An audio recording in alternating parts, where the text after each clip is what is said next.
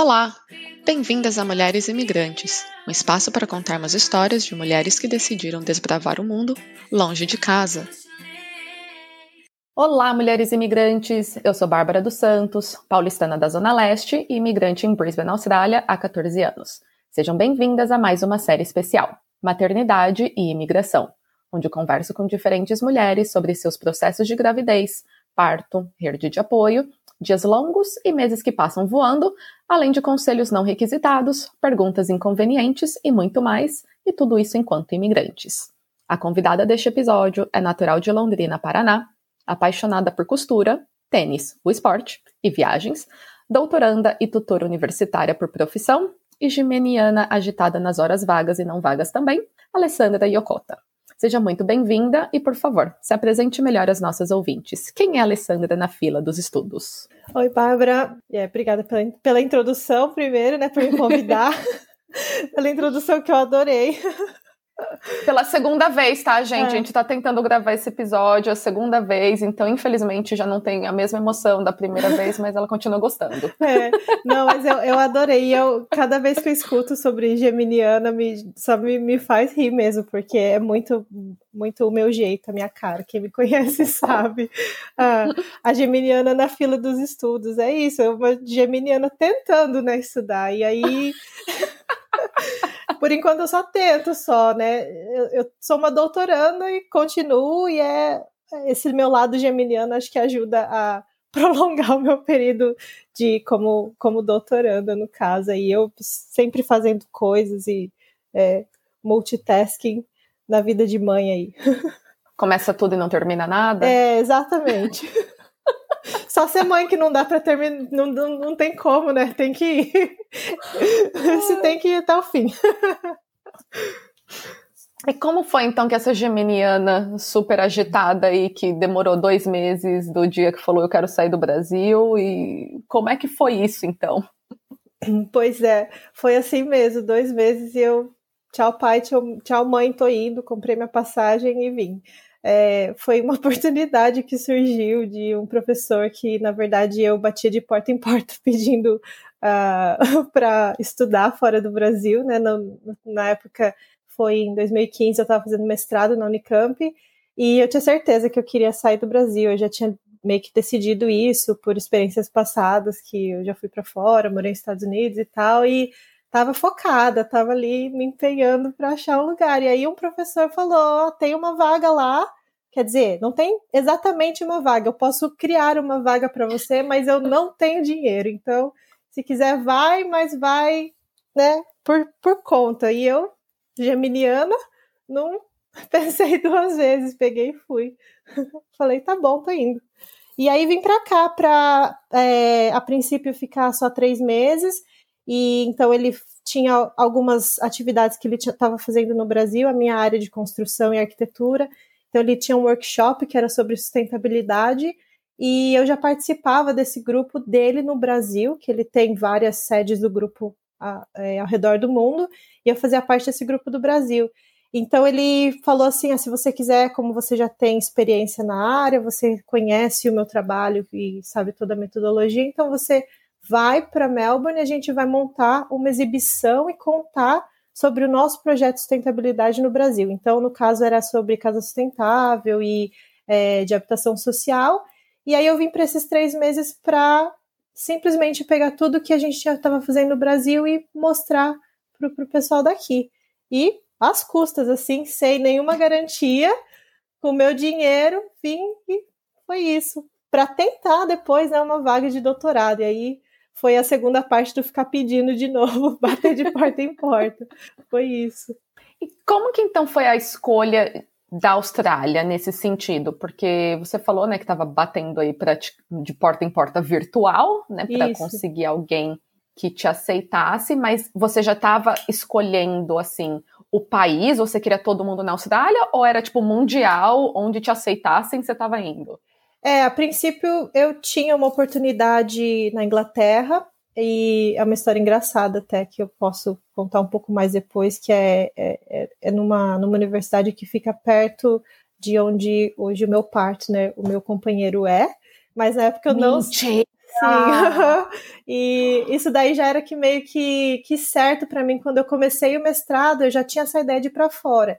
E aí eu tinha uma, uma orientadora antes na, na graduação ainda que ela falou: faz esse mestrado e depois faz esse doutorado. E ela meio que me mostrou os caminhos onde eu poderia ir que seria mais fácil. E aí a ideia era fazer então o mestrado no Brasil para eu dar um, um up no meu currículo e aí depois partir para o mestrado já com um pouco mais de experiência na pesquisa na Inglaterra.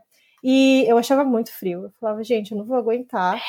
O meu mestrado já tinha sido dois anos e meio praticamente sozinha dentro do quarto estudando. Eu falei, eu não vou aguentar mais um doutorado no frio ainda e sozinha. Eu falei, daí já é demais. E então, aí foi um bônus, né, quando eu vi essa oportunidade, esse professor da Austrália. Eu já, eu já tinha pesquisado também, aquela coisa meio que acho que todo mundo que pensa em vir para a Austrália faz, né? Como é que é a, a vida na Austrália, a, principalmente a temperatura, né? O clima. e aí eu falei, ah, tá. Eu, eu, eu já tinha morado em Curitiba, falei, tá meio que parecido com Curitiba, Melbourne, acho que dá para encarar. E aí foi assim, e aí meio que, então eu ia meio que sondando, assim, né? Ia ser, se, se eu não tivesse encontrado aqui, talvez eu estaria em outro lugar, mas acho que era para ser, e, e, mas e eu era um lugar que eu já, já tinha como um dos top da minha lista, assim, para vir. E deu tudo certo. E onde entra então a maternidade na sua vida? Em que ponto da sua vida, então? 2015 você chegou na Austrália, esses três meses aí acabou ficando. Você é mãe há quanto tempo? Qual é o nome do, da sua filha? Então, eu, eu vim em 2015 e eu comecei o meu mestrado, o meu, desculpa, meu doutorado em 2016. Um, foram seis meses aí até eu começar o doutorado, bem estressante, naquela coisa de, de não saber o que se ia dar certo ou não, sem ter emprego é, e tal. E aí eu comecei o doutorado e fiquei grávida em 2017. Mas hum. foi uma aventura, assim, porque não tinha planejado. Eu era a pessoa que saí de casa já, né, avisando, como eu disse para os meus pais, dois meses antes estou indo. Então eu era aquela pessoa da família que ah, todo mundo chama de ovelha negra, né? Ai, tá lá, não sabe, tá perdida. Eu já escutei cada comentário, assim, tipo, um primo meu, não esqueço tá hoje, ele falou ah, essa daí o mundo dela gira diferente, tipo assim. É, Interessante. É, mas é uma coisa meio, né? É, eu acho que é normal, assim, para algumas pessoas do Brasil que talvez não, não viajam, não viajaram, não tiveram oportunidade de ir para fora, ou que né, minha família ela é do interior, então na perspectiva deles, a minha vida era muito agitada. Eu mudava de cidade, arranjava um emprego e ia, daí fui fazer mestrado e tal. Então, é, para minha família, eu não era uma pessoa que ia casar tão cedo ou nem nada, e nem para mim também, né? Eu falei, não, eu vou fazer doutorado, e no meio do caminho eu conheci o meu, o meu companheiro, o meu partner, e na verdade foi um segundo relacionamento ainda. Então, quando eu comecei o doutorado, eu já tinha, tinha uma outra pessoa que não deu certo. Meu primeiro ano de doutorado, eu fiquei com essa pessoa por bastante tempo lá, é, todo esse, esse tempo, desde que eu comecei o doutorado até prática 2017, praticamente antes de eu conhecer o meu meu companheiro. E aí a gente já sabia que o relacionamento estava dando certo e foi assim, Bárbara, muito rápido. É, sei lá, eu, eu lembro que eu terminei meu relacionamento em agosto e daí eu conheci o meu companheiro Wayne, vou chamar ele pelo nome, né? O Wayne, Opa, eu conheci, eu conheci o Wayne é, já foi em outubro, tipo três meses depois de eu terminar o relacionamento.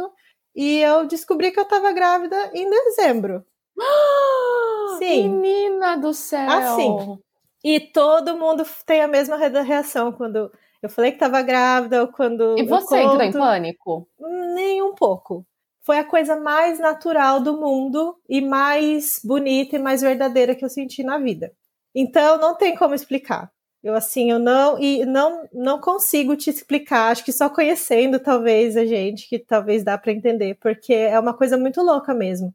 E é, usa assim, eu eu tenho hoje 33 anos, mas eu passei os meus 20 e poucos anos sempre sem ter relacionamentos sérios. Então, era uma coisa que para mim tava muito assim, tá, se acontecer, aconteceu, não tinha pressa, eu sabia que eu queria ter filho, era uma, uma das únicas certezas que eu tinha assim como fazer o doutorado era ter filho, mas nunca tinha uma, um prazo, assim, né? Eu acho que para mim as coisas de é, mais profissionais, acadêmicas, eu sempre, sabe, ia correr atrás e falava, não, tem que terminar porque eu quero fazer outras coisas. Mas aí ter filho é uma coisa que eu nunca hum, realmente pensei.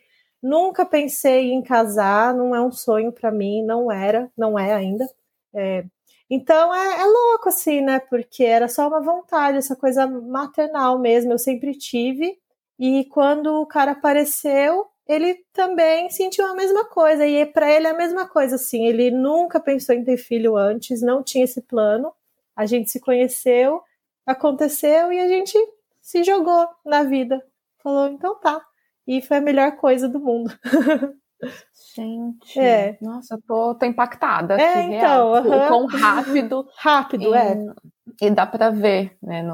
Felizmente a galera que tá ouvindo não consegue ver, mas assim, dá pra ver no seu tipo, quão leve foi, assim, tipo, ah, aconteceu, uhum. tipo, que massa, e não.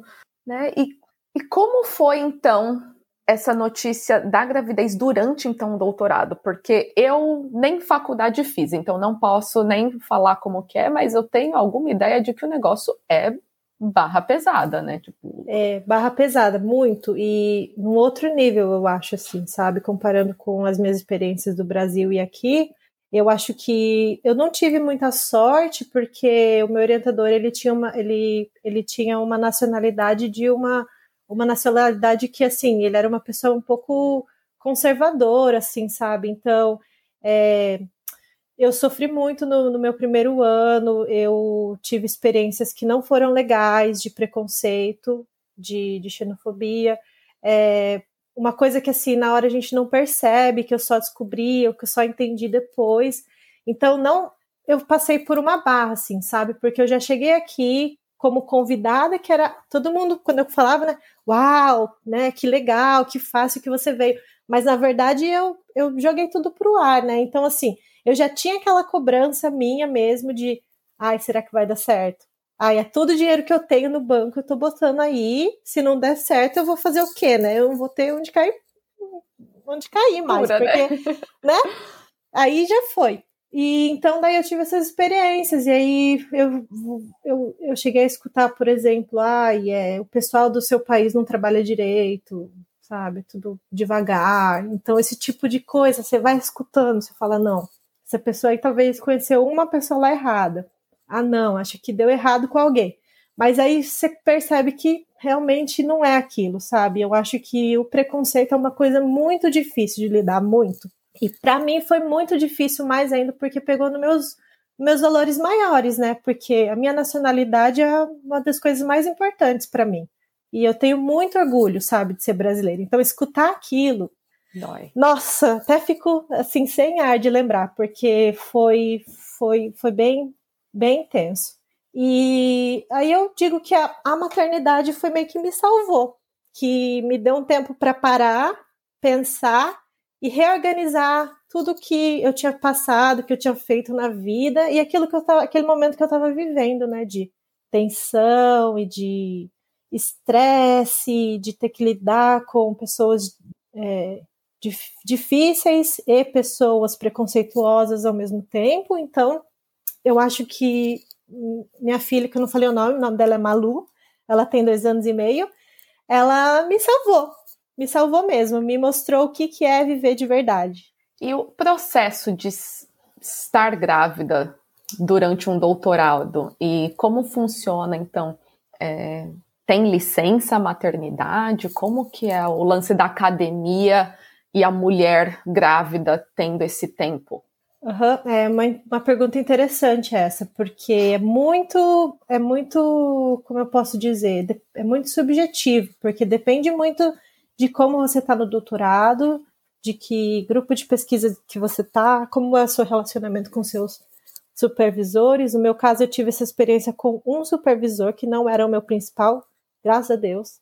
Então, facilitou, porque não era o principal, ele era muito, muito. É, é, como eu posso dizer? É, ele era muito é, cuidadoso, sabe? Ele se preocupava, que não era essa pessoa, né, que que, que, que tá, que, é, digamos assim, fez bullying comigo. Então, é, no meu caso, quando eu contei que eu estava grávida, foi tudo ok na parte do supervisor, sabe? Ele falou tudo bem, eu continuei trabalhando até é, meus 38 me semanas de, de gestação. Então foi a gestação toda trabalhando, ainda indo para a universidade. Até o finalzinho mesmo, hein? Foi, uhum, eu só não ia mesmo porque eu estava muito pesada. assim, não... E eu sentia, eu já estava já naquele período que a gente chama de nesting já, já estava precisando ficar em casa mesmo, sentindo mesmo o meu, é, mais o psicológico chamando para me preparar para o parto. Às vezes eu esqueço as palavras, eu fico meio. Ai. Então, e aí, é, no meu caso, eu era, é, eu era eu, estudante internacional, então foi um pouco mais complicado, porque sendo estudante internacional, você tem direito à licença de um ano, e é o que eles chamam de é, é, é compassionate, não sei como traduziria isso, mas é uma licença que que daí você pode tirar por um ano por, por causa da gravidez, da licença maternidade, e três meses são pagos. Então, a minha bolsa continuou por três meses, e aí ficava meu critério definir se eu queria ou não tirar um ano, a pessoa pode escolher. Uhum. No meu caso, eu decidi voltar depois de seis meses, e mas aí a minha filha ela teve um problema com a imunidade dela, que não era sério, mas era uma coisa meio incerta. Então a gente tinha que fazer rotina no hospital e tal. E o fato de estar sozinha aqui, é, é, não ter muito, muito suporte e tal familiar, eu, eu preferi tirar uma outra licença e estendi. Então eu acabei tirando o ano inteiro, mas aí eu fui com todo esse outro resto, resto do tempo não pago, né? E aí depois disso não tem jeito, tem que voltar. No caso, como era estudante internacional, então o que acontece é que é, não, não tem como tirar mais licença depois disso. Se eu fosse uma estudante local, eu poderia. Então, a pessoa que é, que é estudante de doutorado local, ela tem direito de tirar até um ano de licença, e aí pode ser por qualquer razão, porque não tem impedimento de visto. E aí, no meu caso, eu não podia. E outra coisa que eu não podia fazer também, eu não podia reduzir a minha carga horária para part-time, eu não podia fazer, é, fazer diferente, eu tinha que ficar full-time e ir embora. Então foi muito estressante também saber que eu, que eu não ia conseguir né, mudar essa carga horária, que eu não ia poder tirar outra, outra licença por, pela questão do visto. E o childcare, né? Não sei se, para quem não sabe, na Austrália é super caro. Então aqui onde, no nosso bairro custa 150 dólares o dia. E uh, você sendo estudante internacional, você não tem direito a nenhum tipo de assistência do governo, então você tem que pagar o preço inteiro. E é assim, completamente inviável fazer isso na situação que eu estava, porque é, se eu colocasse ela 40 horas por semana no, no childcare, daria mais que o valor da bolsa. Então é assim, muito difícil ser, ser mãe, imigrante, sabe? E, e na condição de, de doutorando ou de estudante é, nesse sentido.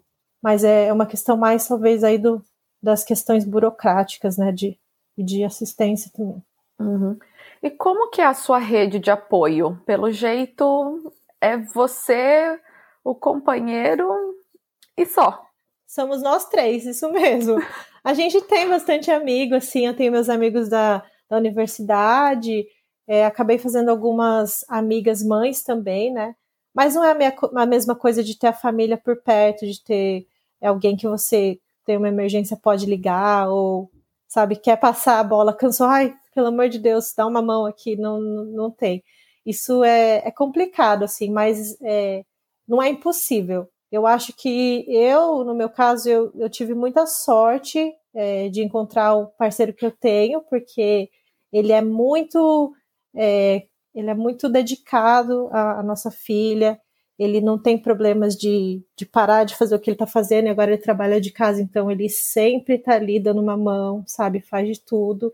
E é uma coisa que eu não preciso ficar lembrando ele que ele tem a parte dele de casa também, né? Ele é uma pessoa que é acostumada a se virar, fazer a comida dele, e faz para mim, faz para ela, então é, limpeza também. Eu acho que isso tudo facilita muito a vida da mulher em geral, né?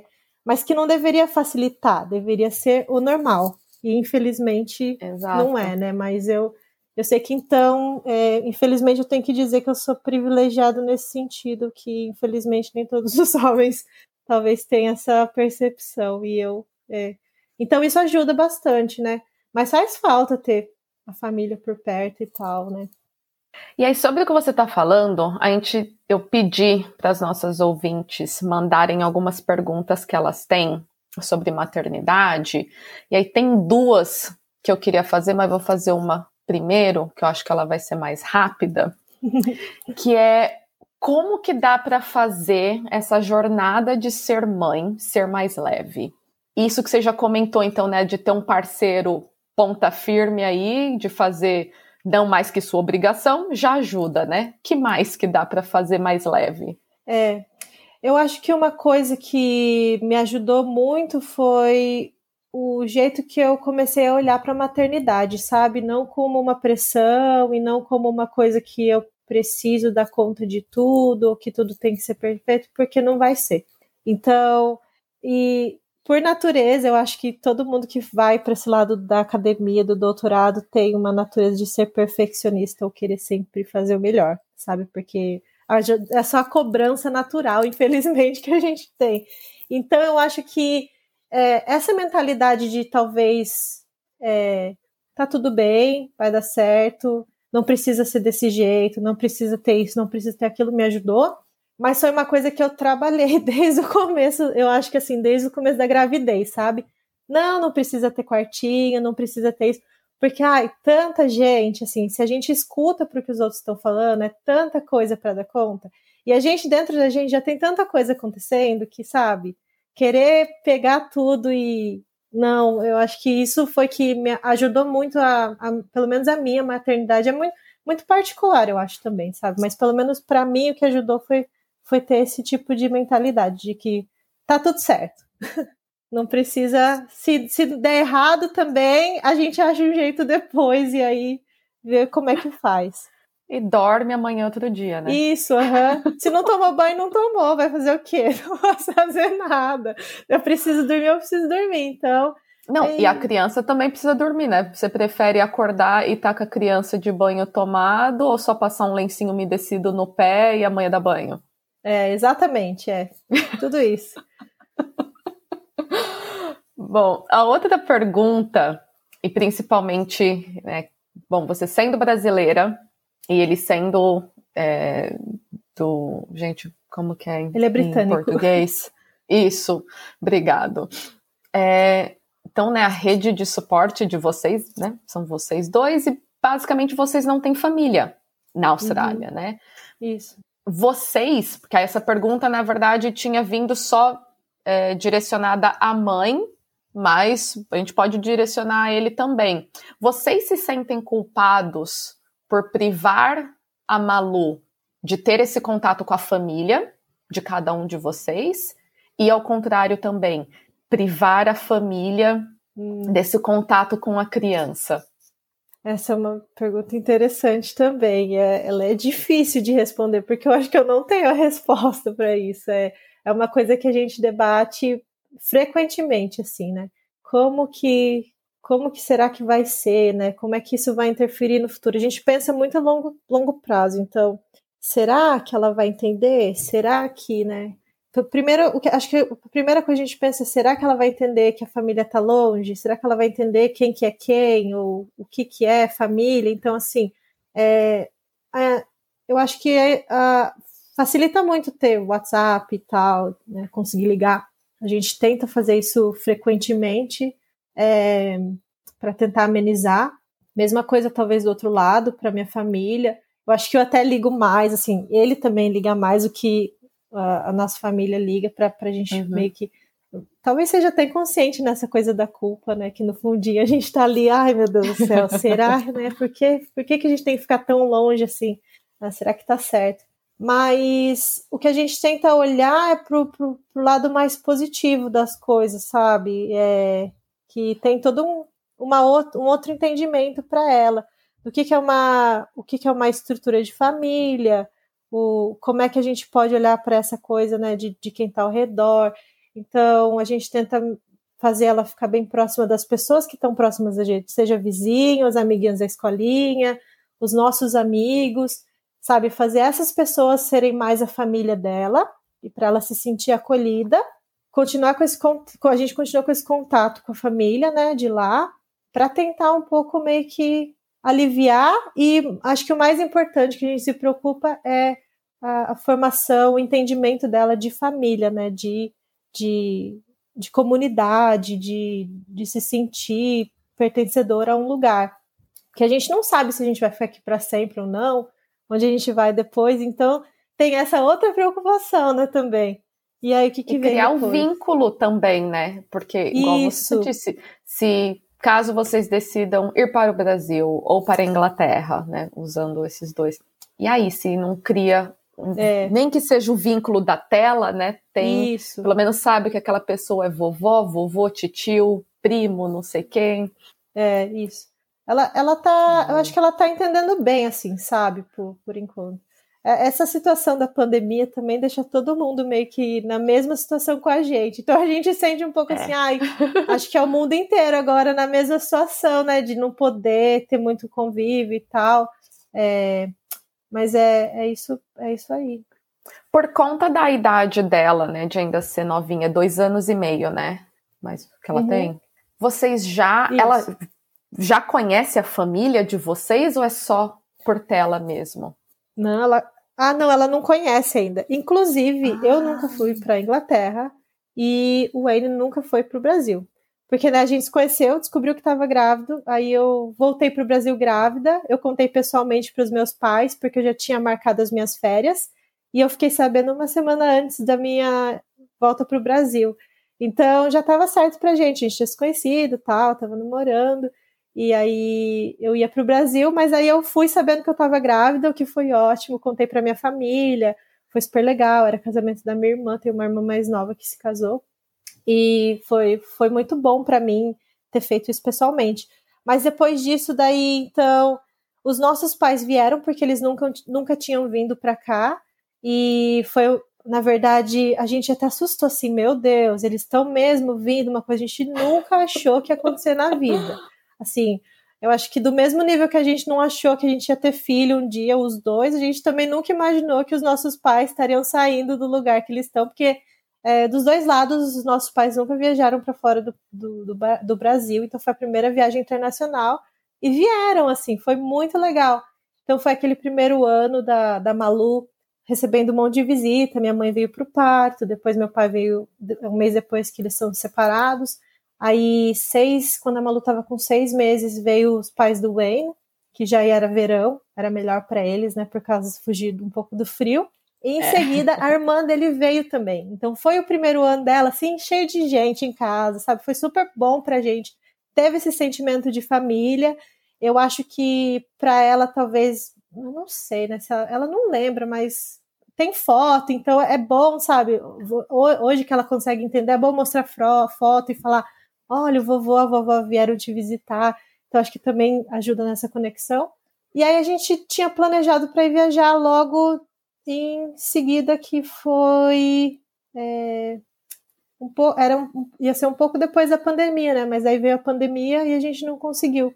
Então, a gente nunca foi para lá ainda. Ah, mas que bom então que pelo menos teve essa oportunidade que, né, por mais que com a idade que ela tá agora, que é uma idade, vamos dizer assim, um pouco melhor para ela entender, né, e reconhecer pessoas, não tem isso, mas pelo menos para os que estão para lá, né, eles tiveram esse contato, conheceram.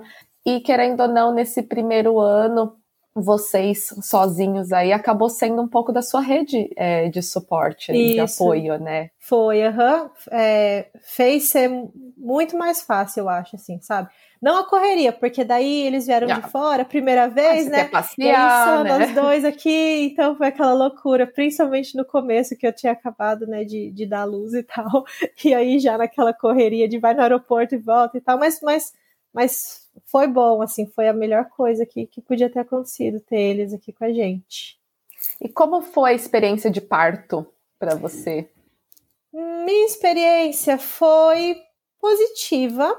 mas não foi o que eu esperava. Ela foi ótima, é, e até de gravidez, o que também é, eu acho que depende muito da pessoa. Eu, eu sei que muitas mães passam por, é, por dificuldades durante a gravidez, que não se sentem confortável e que não foi o meu caso, na verdade.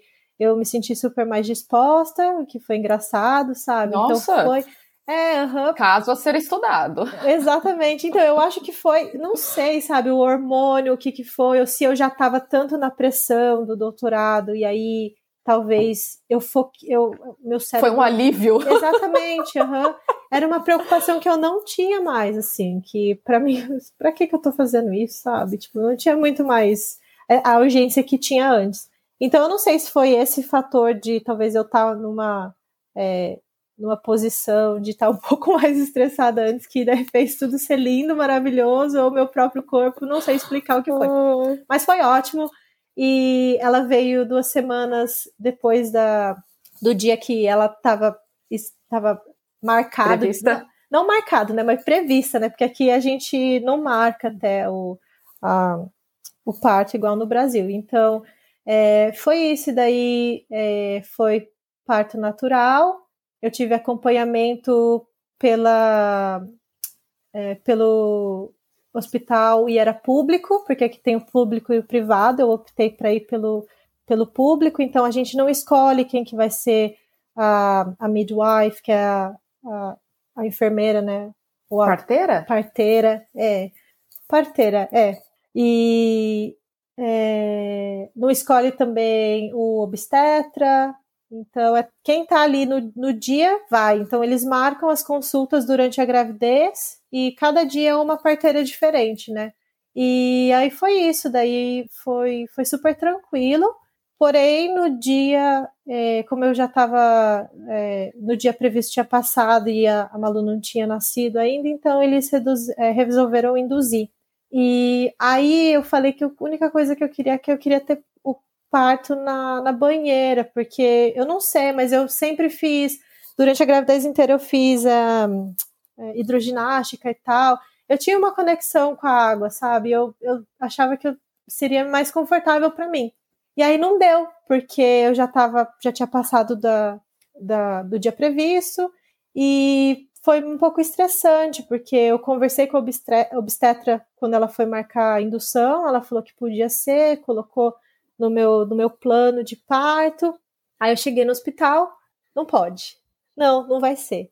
Vamos estourar sua bolsa. E aí estourou a bolsa e foi aquela loucura de hormônio para todo lado, e eu achando que ia ser uma coisa e foi outra, e ah, nossa, eu fiquei assim super estressada na, no momento, né? Porque era uma coisa que eu queria, que eu já tinha na cabeça, e eu assim, indignada, como é que não me avisaram e tal. E, mas aí deu tudo certo no final, assim, sabe? Na hora eu lembro que eu fiquei super tensa, fiz o maior drama lá e tal, mas deu tudo certo, é, que foi o mais importante, eu acabei é, optando para ter a, a epidural, acho que é o mesmo nome, né, em português, epidural, é uma anestesia que colocam e tal, então eu tive anestesia, eu, eu tive o parto é, anestesiada, mas foi parto natural e foi muito rápido. Foi uma coisa de, sei lá, três horas, quatro horas eu já estava completamente dilatada. Falaram que ia demorar 12 horas. Nossa, privilegiada total, então, viu? foi muito rápido, é. E aí é, ela nasceu, foi meia hora ali na, de. Uhum, labor, uhum, né? De, de do... push. e super rápido. E foi isso. Nossa, olha que. Não, realmente, por mais que não foi 100% né, da maneira que você queria, ainda pelo menos foi. Foi tranquilo. Rápido. É, foi, foi rápido. Uhum. E Malu já tá falando, porque eu sei que crianças de pais. Não, crianças bilíngues, né, na verdade, tem um pouco dessa de que acaba demorando em grandes aspas aqui, demorando para falar, porque né, é, é, tanta coisa em, em, língua diferente. E aí, como que ela tá, então, nessa questão do português e inglês? Porque português, uh, inglês, tecnicamente, é a língua é, natal dela, né? Porque ela nasceu na Austrália. Uhum. E tem o pai ainda que também fala inglês. E tem você. Como que tá essa questão da língua em casa para ela? Então, ela ela fala inglês, ela escuta bastante português. Eu tento sempre só falar português com ela e ela entende. Então, como a gente faz? É, é sempre ele falando inglês com ela e eu falando português e ela responde em inglês. Então, eu percebi que no começo eu falava as duas línguas e ela repetia palavras quando ela começou a falar, né? Que foi ali mais. Ela começou a falar meio que cedo, já tinha dois anos e três meses, já estava com várias palavrinhas. Agora ela já junta sentença e tal, já, já tá começando a formar ideias, né? Então, quando, quando a gente conversa, ela sempre responde em inglês. E aí eu tento puxar ela para o português. Então, se eu falo alguma coisa em, em, português, ela responde em inglês, eu falo, mas como que é isso em português? E aí ela fica, hum, hum, sabe? Mas é, é bem assim, mais pro inglês. É, eu tô sentindo um pouco dificuldade, assim, de, de puxá-la para falar mais o português, né? Calma, né? Uma hora é. chega lá. É, então, mas é, eu acho que é natural, porque ela começou a escolinha também em outubro, e aí eu contei, né, que antes eu, eu tava com, a, com o visto de, de estudante internacional, e ano passado eu acabei aplicando para o visto, que até é uma coisa que eu gostaria de comentar para as mulheres que nem sempre porque o seu marido é de um país desenvolvido que você vai depender dele. No caso, eu apliquei o visto dentro das minhas das minhas habilidades e do, do meu currículo e ele está no meu visto. Então, né, que é um mito da Austrália, achar que ah, vai para a Austrália para arranjar marido. Então, no caso, comigo foi o, o oposto. Aconteceu que eu acabei aplicando para o visto e, e, e aí ele entrou no meu visto, mas eu só comentando do visto porque, como visto, aí a gente conseguiu colocar lá na creche, no childcare. Então ela tá indo no, no childcare desde outubro, e aí que foi onde ela deslanchou falando. Nossa Senhora! Aí foi uma semana assim, ó, já, a gente já percebeu que já começou a matraca já, blá blá blá blá, para todo lado. E aí foi, é, foi aí que a gente percebeu que o inglês mesmo pegou mais. A língua materna. É. Isso. É... Uhum. Não sei se eu respondi. Não, respondeu sim, e agora, né, vai ter que ser um up to you, né? Tipo, o trabalho seu de ver mais pra frente, porque também, né, muito novinha ainda pra é. Desenvolver um plano, vamos assim dizer, mas ah, é. Uhum. é vontade sua que ela fale português, então, para conseguir Sim. falar com seus pais e sua Sim. irmã e tal. Uhum. Mas é aquilo, eu tento não ser não empurrar muitas coisas para ela, sabe? Eu, eu tento ter um, ser um pouco mais ponderada, talvez até pelas minhas próprias experiências, porque a minha vida foi sempre assim, sabe? Tem que fazer, tem que aprender, tem que tirar nota A, tem que ir atrás. Eu já acho que eu vou ter uma, um jeito diferente de lidar com as coisas com ela, porque não sei se é tão saudável assim, sabe?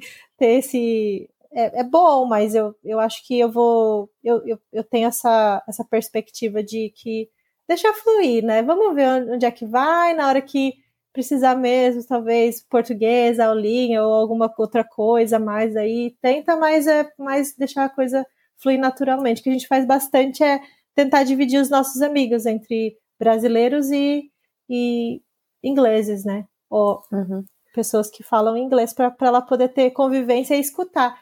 E é, é legal, porque a, gente percebe que ela ela escuta mesmo, ela presta atenção quando tá falando em português, ela tá ali, sabe?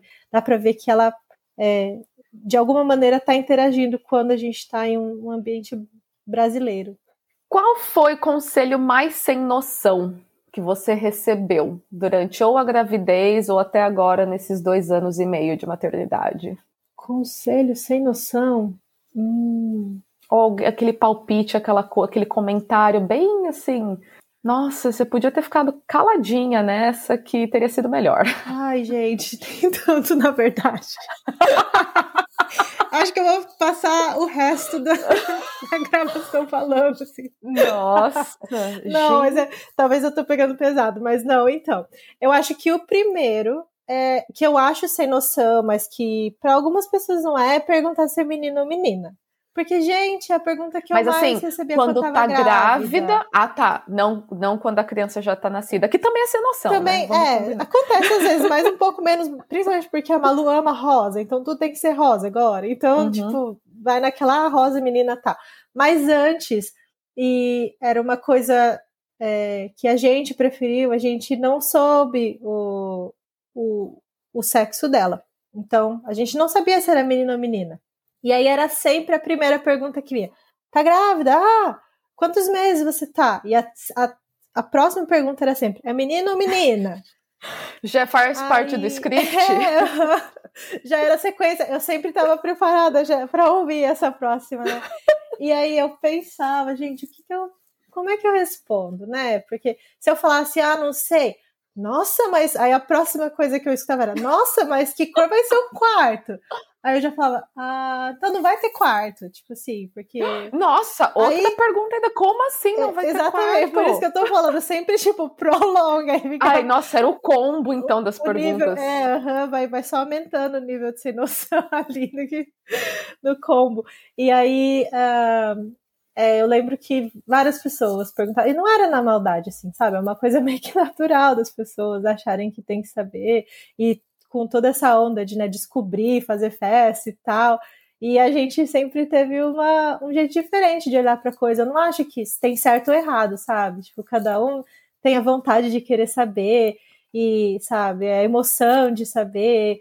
Mas pra gente, no caso, não fazia muita diferença. Então, e não fazia muita diferença ter quarto não também, né? Porque aqui eles até aconselham pro neném ficar com a mãe, pai no quarto, os primeiros meses e tal. Então era uma coisa que a gente não pensava muito, assim. Tanto é que, né, conhecer, a gente tinha acabado de se conhecer, a gente tinha tanta coisa para arrumar e organizar, que assim, nossa, fazer quartinho é a última coisa. A gente tinha que pensar em montar uma casa, porque a gente nem morava junto. Então, foi a gravidez montando casa e né, arrumando o nosso cantinho e tal. E é, mas essa coisa do menino ou menina, ai. Aí tinha, tinha vezes que tinha paciência, ah, não sei. Outras vezes, ah, não interessa, porque ela pode escolher. ah, tipo assim, tá de boa. Porque eu sabia que, é, principalmente da minha família, tinha gente que talvez tinha um pouco de preconceito, assim, sabe? Tipo, uh, no sentido de, ai, menina, é melhor ser menina por causa disso, é melhor ser menina. Não é preconceito, né? Falei uma palavra errada, mas sabe, um pouco de expectativa, de, uhum. ai, menina, menino. E aí ficava aquela coisa, putz, pra gente não faz muita diferença, né? Ah, vai jogar futebol, vai, vai brincar de casinha. Então a gente tinha um pouco de, digamos assim, queria evitar esse tipo de, de label. Pressão também, né? Tipo, e eu tô tendo, igual você falou, não tem certo e errado. É o que, na verdade, faz sentido para cada um. Isso. Se para vocês não fazia sentido é, saber qual que era e montar quartinho e não sei o que, que também vocês estavam num processo de se conhecer um pouco mais, é. de montar uma casa, tá bom. E se para você faz sentido é. É, saber tudo e fazer a festa de revelação e é. 20 mil chá de bebês com três grupos diferentes, que bom. Cada um, né, Cada né, tem, um o, tem, o seu. É. Uhum. E é muito da pessoa, assim, né? O, a, estrutura familiar, quem tá perto. Então, como a gente não tinha muita gente por perto, não tinha essa coisa de querer muito juntar a pessoa, porque os nossos familiares estavam longe. Então, é isso. Aí a gente optou por por um caminho diferente. e qual seria um conselho que você gostaria de ter recebido? Um conselho que eu gostaria de ter recebido? Hum, isso é difícil. Acho que eu não, não, consigo imaginar um conselho que eu gostaria de ter recebido. E ele tá bem parecido com o que você me mandou antes já, porque eu já tinha feito essa pergunta e foi só assim, não escutar conselhos. Exatamente, é. E eu não queria ser repetitiva, assim, sabe? Porque eu acho que ninguém me falou assim, ah, olha, vou falar isso, e daí não se importa tanto, sabe? Deixa a coisa rolar e se der certo, deu, se não der, não deu é, era muito assim, ai, tem que ser assim, o neném tem que dormir assim, o neném pode isso, o neném não pode aquilo, ai, vai comer isso, ai, vai comer aquilo. Então, a cada etapa eu sentia que tinha alguma coisa que tinha que ser de algum jeito, sabe?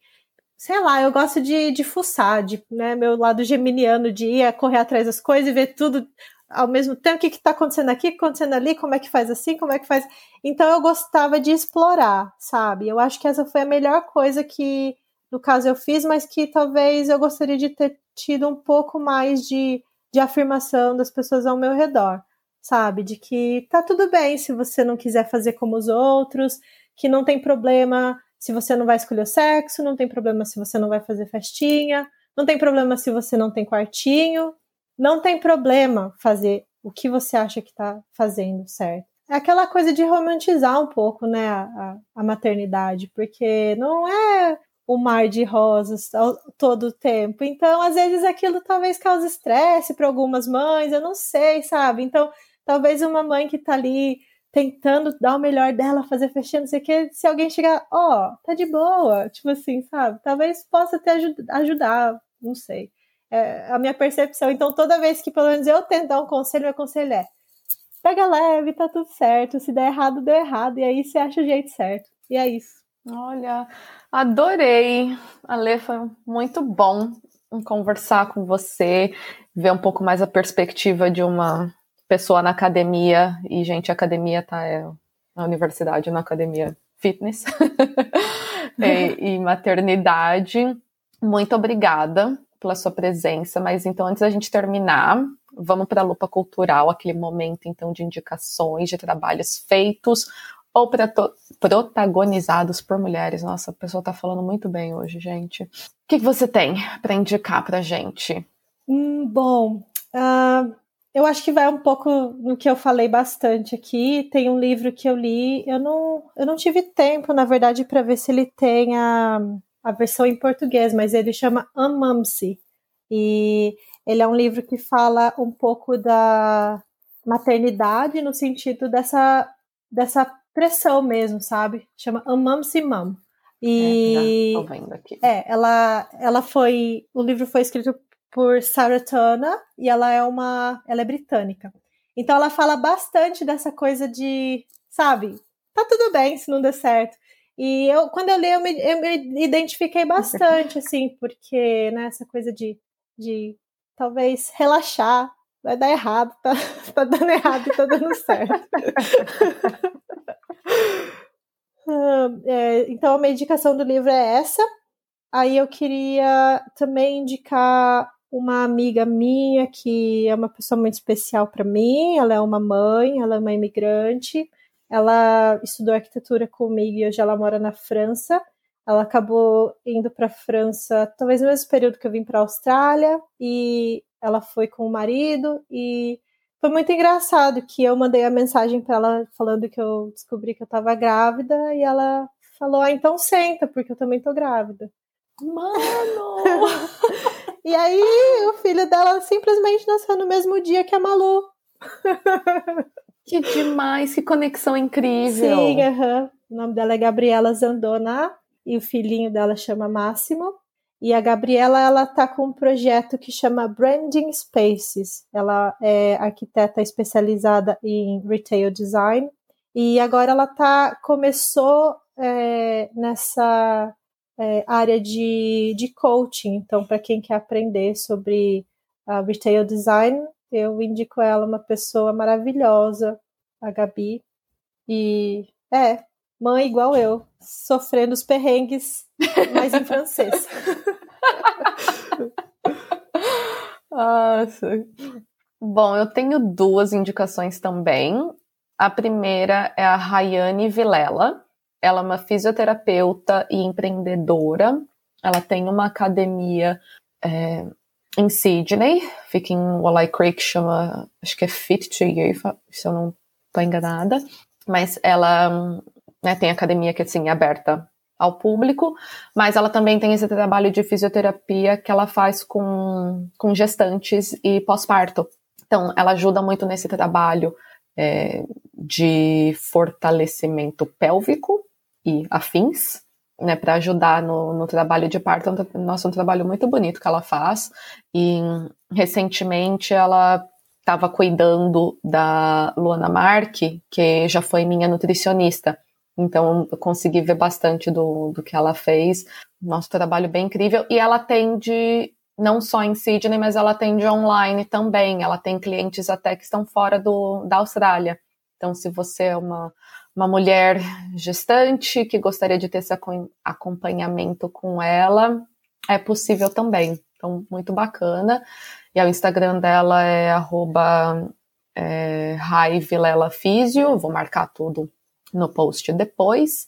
E uma, uma dica meio assim descontraída que combina um pouco né, com esse lance da maternidade é um podcast com, da um dos podcasts da Camila Frender, que é o É Noia Minha, e é um podcast que é exclusivo no Spotify, e a cada episódio ela traz diferentes convidadas falando sobre noias que a gente tem e o que mais falar sobre a maternidade, que é uma grande noia e todo dia tem uma nova. Sim. todo dia.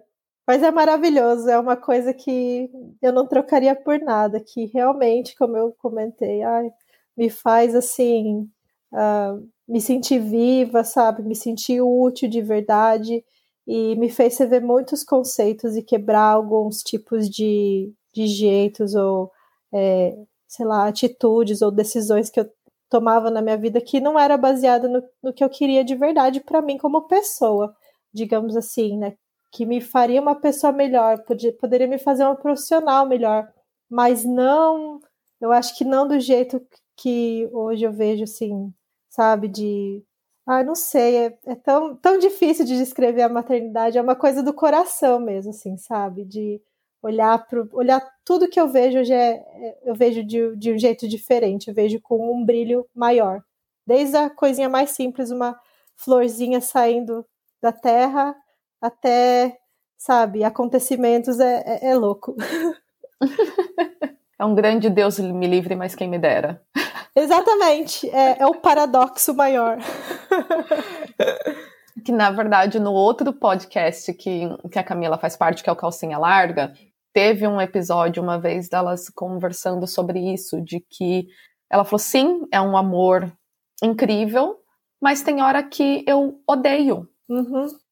A, a criança, o pai, eu, a maternidade em si, e que é saudável eu sentir isso e que uma que a terapeuta dela, ou talvez a Tati Bernardi, que falou, é saudável eu ter esses momentos de raiva e então, se você achar que ódio é uma palavra muito forte, né, mas esse, esse momento de você não gostar da pessoa, da criança, para você ter esses momentos depois de volta, cara, tipo, é muito amor. Uhum. Mas é saudável da, da, mesma maneira que às vezes a gente não se gosta e não se suporta, e que tem hora que você olha pro, pra pessoa que tá junto de você, tipo, meu, podia te matar agora, de tão insuportável que você é, é, e passa uma hora e você tá ali de volta morrendo de amores de novo. É, e é isso mesmo, é ups and downs. Uh, e se permitir sentir tudo isso, né? E não isso, ter a culpa é. do tipo, eu não posso sentir isso. Isso, aham. Uh -huh. O livro que eu indiquei também fala bastante disso, sabe? Que tá tudo bem não, não gostar todo dia, chorar, se espernear, querer sair correndo. E não voltar. e não voltar, talvez nunca mais. Mas aí volta, aí passa. Bota, bota a cabeça no travesseiro, acorda de madrugada umas três vezes, e daí já. Aí vem aquele abraço, aquele sorrisinho e tá tudo certo. É. a Hel é. até falou assim: é você planejar uma fuga, né? Tipo, planejar sair correndo e nunca mais voltar e levar a criança junto. É. Porque você não aguenta ficar longe. Não aguenta ficar, é isso mesmo. É assim, ai, pelo amor de Deus, me dá um tempo para mim, eu preciso fazer minhas coisas, né? Sei lá, trabalhar sem ser interrompida, ou ter um momento de lazer, ou então só olhar aqui meu Instagram e ficar de boa fazendo nada, tipo, sem ninguém me interromper. Mas aí o que, que faz? Aí vai lá, vai ver, tá fazendo o quê quando tem o tempo? Tá olhando foto, da... tá olhando foto da criança, tá, sabe, fazendo alguma coisa relacionada à criança. É, é, é, é essa coisa louca. Quero distância, mas tá ali. Ai, ai. Acho que acontece com todas as mães, né? Ai, muito bom, Ale, muito obrigada. Obrigada eu. Adorei nosso papo, passou tão rápido, mas foi tão gostoso. É, foi.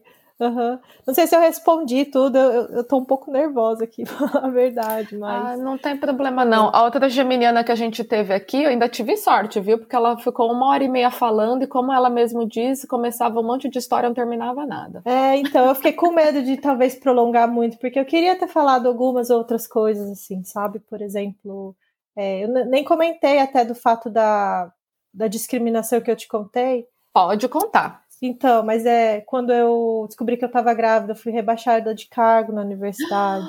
Eu não contei isso, mas. Menina, ela... conta sim, a gente edita e bota a lupa cultural depois, porque eu quero saber disso. Não, Como então, assim? lembra que eu falei pra você que eu sofri bullying e também sofri discriminação. Aí quando eu tava falando disso, acho que eu comecei a ficar um pouco nervosa. Eu falei assim, eu acho que eu vou mudar um pouco de assunto, porque eu acho que falar dessas coisas ainda me traz um pouco de memória ruim, sabe?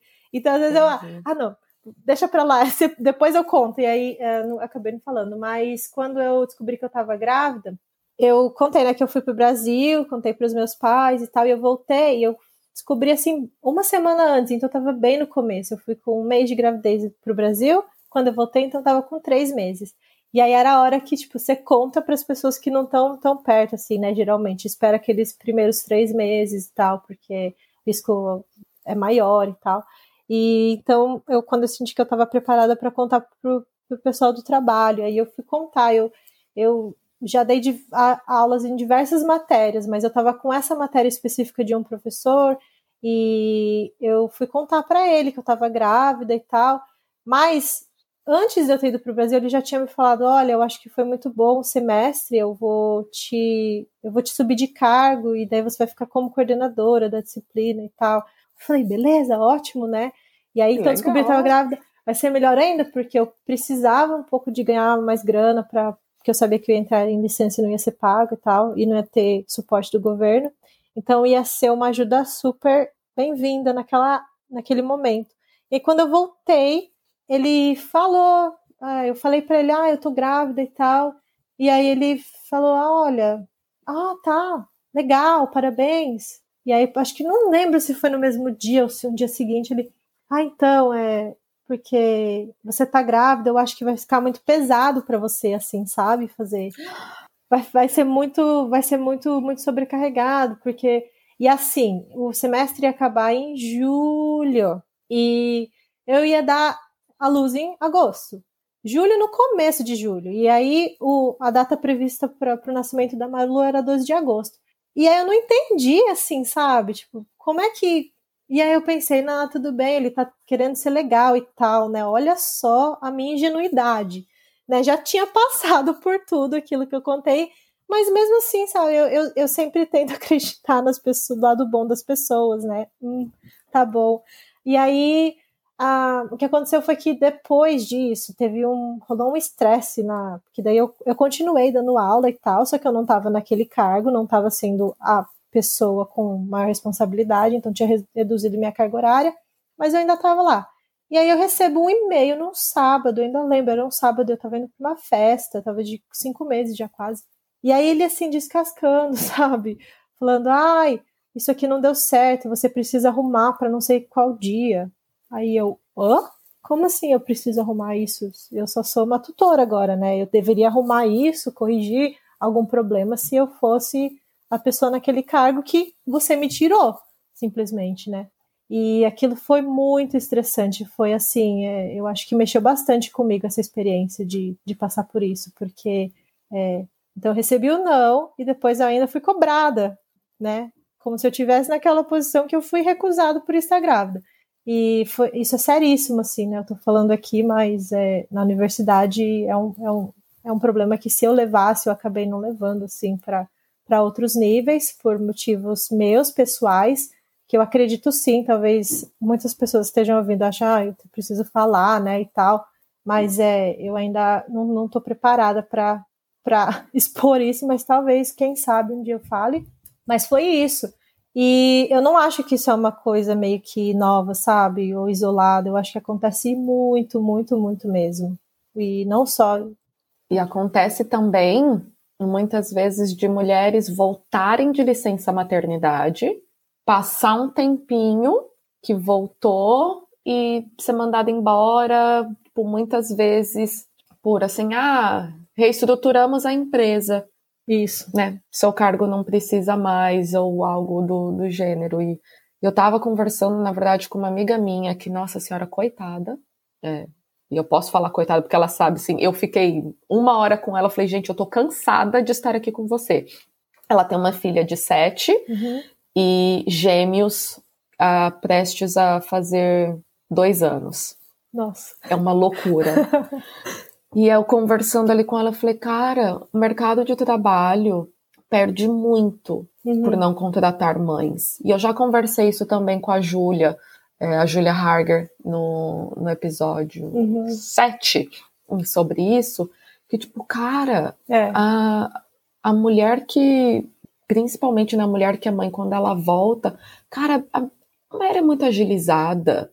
Você tem que ter um, também uma, um jogo de cintura, e aí eu falando né, dessa amiga especificamente, né, que ela tem esses gêmeos, a menina de sete, e, eu, e o que eu estava vivenciando ali com ela era vendo ela, assim, lidando com situação de estresse entre os três.